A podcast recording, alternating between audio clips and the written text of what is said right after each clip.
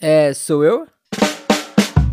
Sim, chegou a minha vez e com ela está começando o Sou Eu Board Games, o seu podcast de análise de jogos de tabuleiro. Eu sou o Lucas Fratini e no episódio de hoje eu vou falar dele, que eu até pouco tempo achava que na verdade já era um jogo canônico e até pacificado como um dos melhores jogos para dois, o Jaipur. Mas o que faz dele um jogo tão celebrado assim? E será que as críticas à falta de estratégia no jogo têm razão? Mas antes, se você se interessa por jogos de tabuleiro, não deixa de seguir o podcast lá no Spotify. E cara, ó, podcast não tem algoritmo, não tem nada que impulsiona. Então eu conto demais com essa divulgação orgânica de quem me ouve. Compartilha aí esse episódio com aquela sua galera que joga board games com você.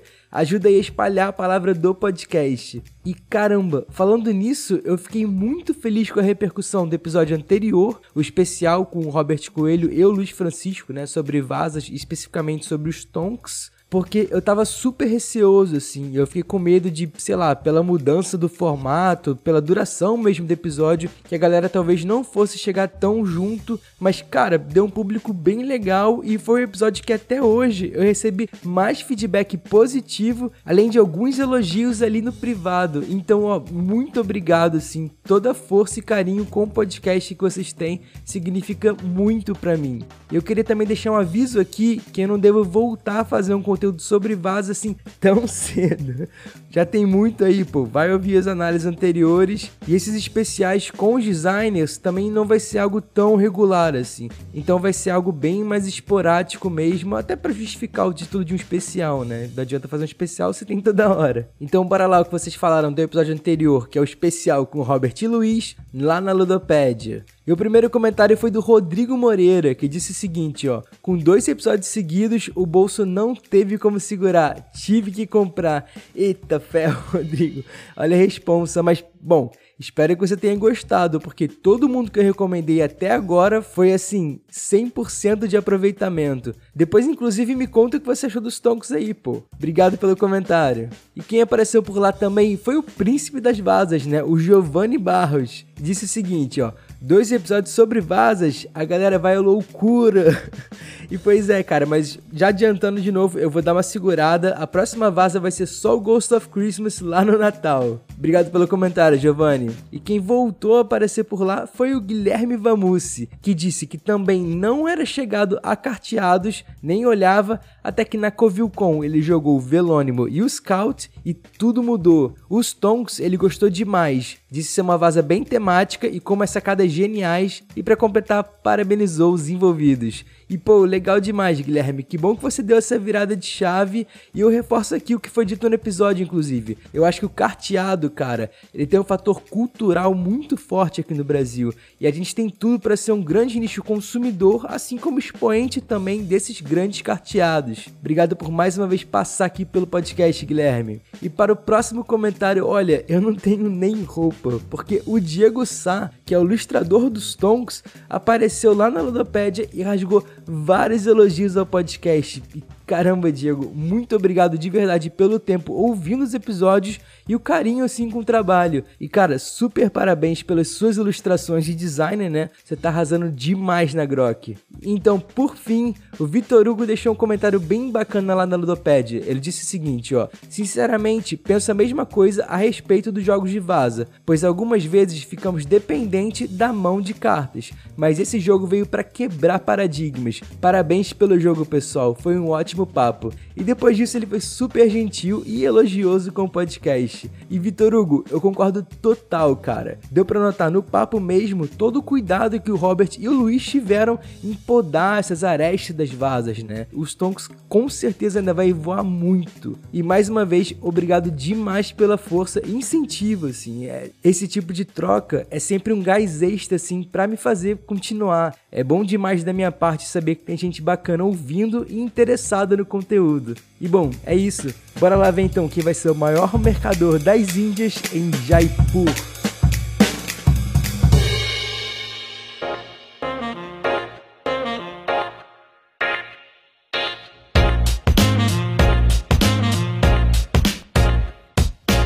Jaipur é um jogo do designer Sebastião Pochon que foi lançado no Brasil em 2020 pela Galápagos Jogos, inclusive 11 anos depois da sua primeira publicação, mas dessa vez com uma arte ali bonitona do maior operário da indústria dos jogos de tabuleiro, o ilustrador Vincent Dutré. E esse carteado de troca em venda na Índia tem peso de 1.43 de 5 no BGG, assim, uma delicinha de leveza e é exclusivamente para dois jogadores, com partidas totais que duram em média uns 30 minutos mesmo, como diz a caixa, contando que o jogo em si é uma melhor de 3 e cada disputa dura uns 10 minutinhos, um pouco menos às vezes, dependendo também.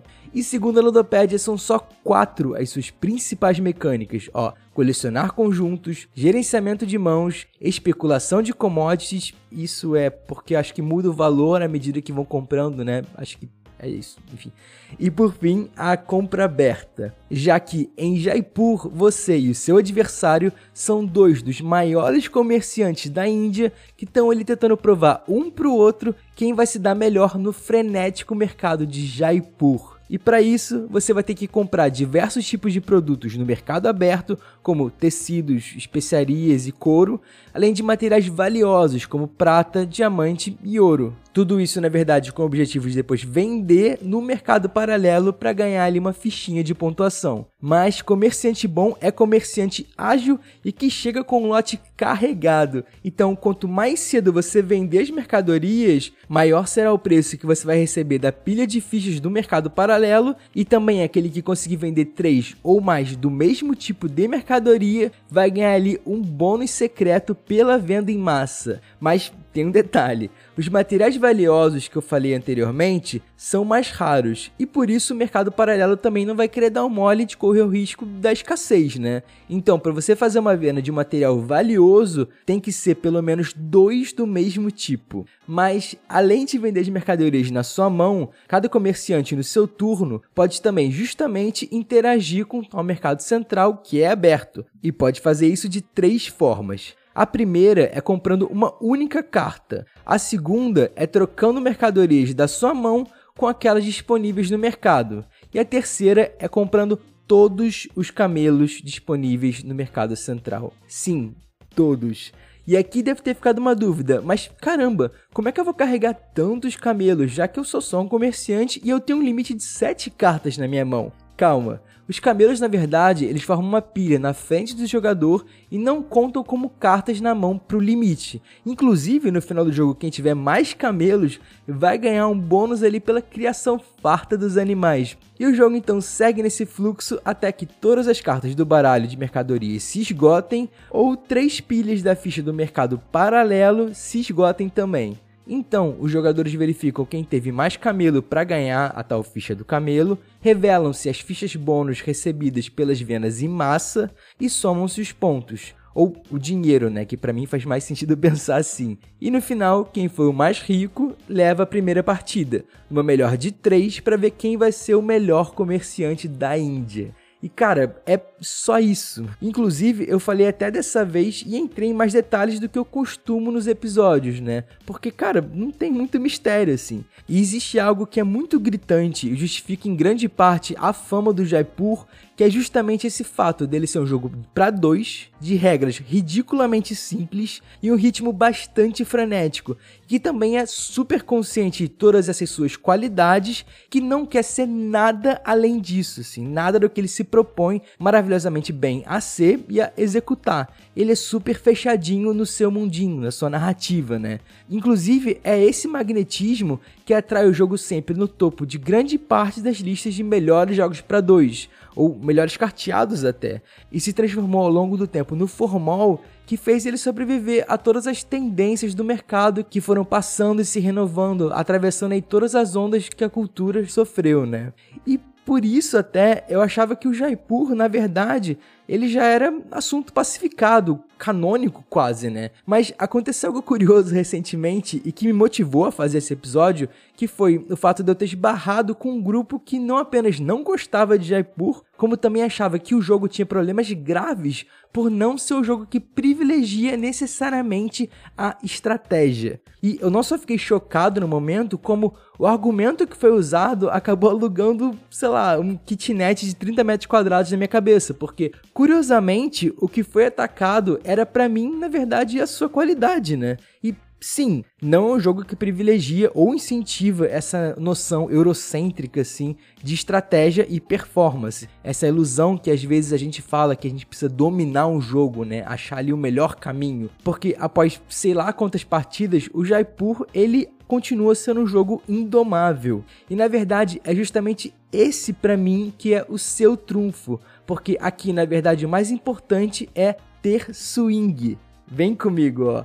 Bom, como esse é um jogo muito tático e de poucas ações, saber se adaptar ao que o mercado te diz a cada momento é essencial para você conseguir deslumbrar uma faísca de estratégia. Mas o que é curioso aqui é que Jaipur também não necessariamente é um jogo sobre ser responsivo só ao que tem ali no momento, já que o bônus que você recebe por essa venda em massa, né, ele é bem alto. E de certa forma, isso é quase paradoxal no jogo, né? Porque ele te grita para você planejar um pouquinho, talvez segurar uma ou outra carta ali, mas ao mesmo tempo você tem que ali reagir ao que tá acontecendo na sua frente. Então, dessa forma, mais do que ser um jogo sobre dançar conforme a música, é na verdade vital que os jogadores consigam improvisar ao longo do seu compasso. Porque, sim, eu vou falar, acho que às vezes sim, muitas vezes nessa análise, porque ela é meio responsiva e eu vou lembrando aos poucos dos argumentos que foram usados, mas beleza, ó. O mercado em Jaipur, ele tem sim um fator randômico muito forte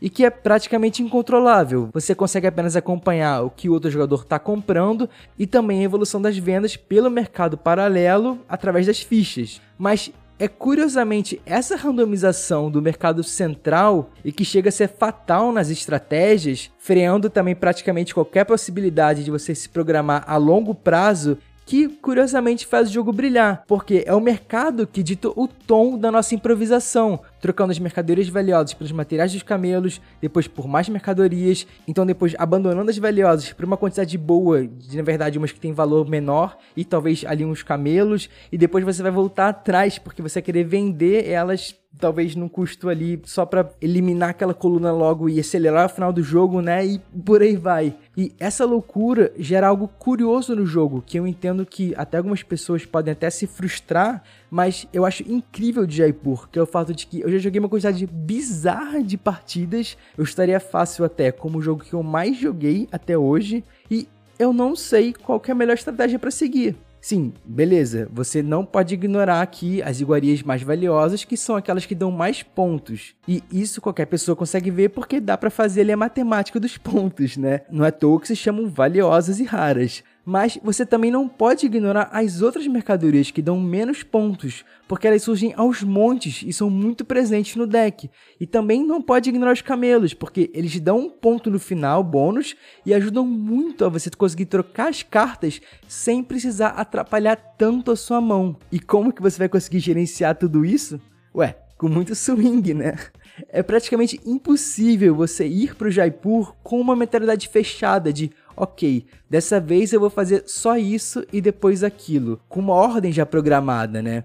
Assim, pode ser até que funcione, mas se você repetir a mesma ideia uma ou duas vezes, eu tenho certeza que não vai funcionar igual. E cara, isso é ótimo. Porque em Jaipur ninguém dança sozinho. E é importante demais você ficar de olho em cada ação do seu oponente. Ainda mais no que o seu oponente está coletando para talvez ele bloquear ele ou não ficar emperrando também esperando, sei lá, a terceira ou quarta carta de um ouro quando você sabe que na verdade as duas cartas estão na mão do seu adversário. Cara, vende logo as suas, sai na frente e segue o baile, assume o andamento da improvisação. Por exemplo, se o cara tá vendendo tudo muito rápido, é bem capaz dele ficar com pouca margem de troca e até eventualmente zerar a mão. Então você pode aproveitar isso para rapar os camelos e começar a trocar os camelos com o mercado central estrategicamente, porque cada vez que ele pegar um camelo para poder recuperar a mão depois de ter zerado ela, ele vai abrir novas cartas no mercado e você potencialmente vai ter opções mais interessantes também.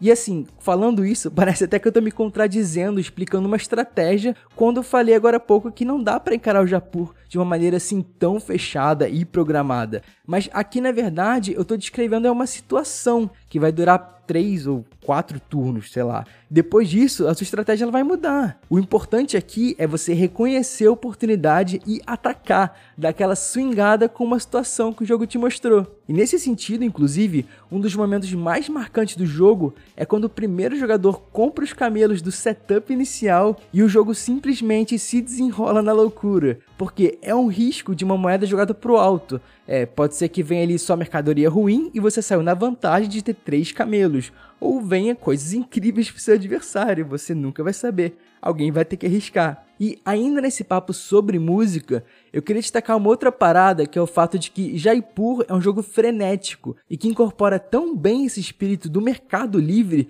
que você parece ouvir o grito dos mercadores te apressando enquanto você joga. E isso se dá porque o reloginho do jogo ele é diretamente ligado às moedas de especiarias no mercado paralelo e que são compartilhadas. Então você vive sempre a tensão de, putz, será que meu adversário vai vender logo aquelas cartas que eu vi ele comprando e disparar o gatilho de final de jogo?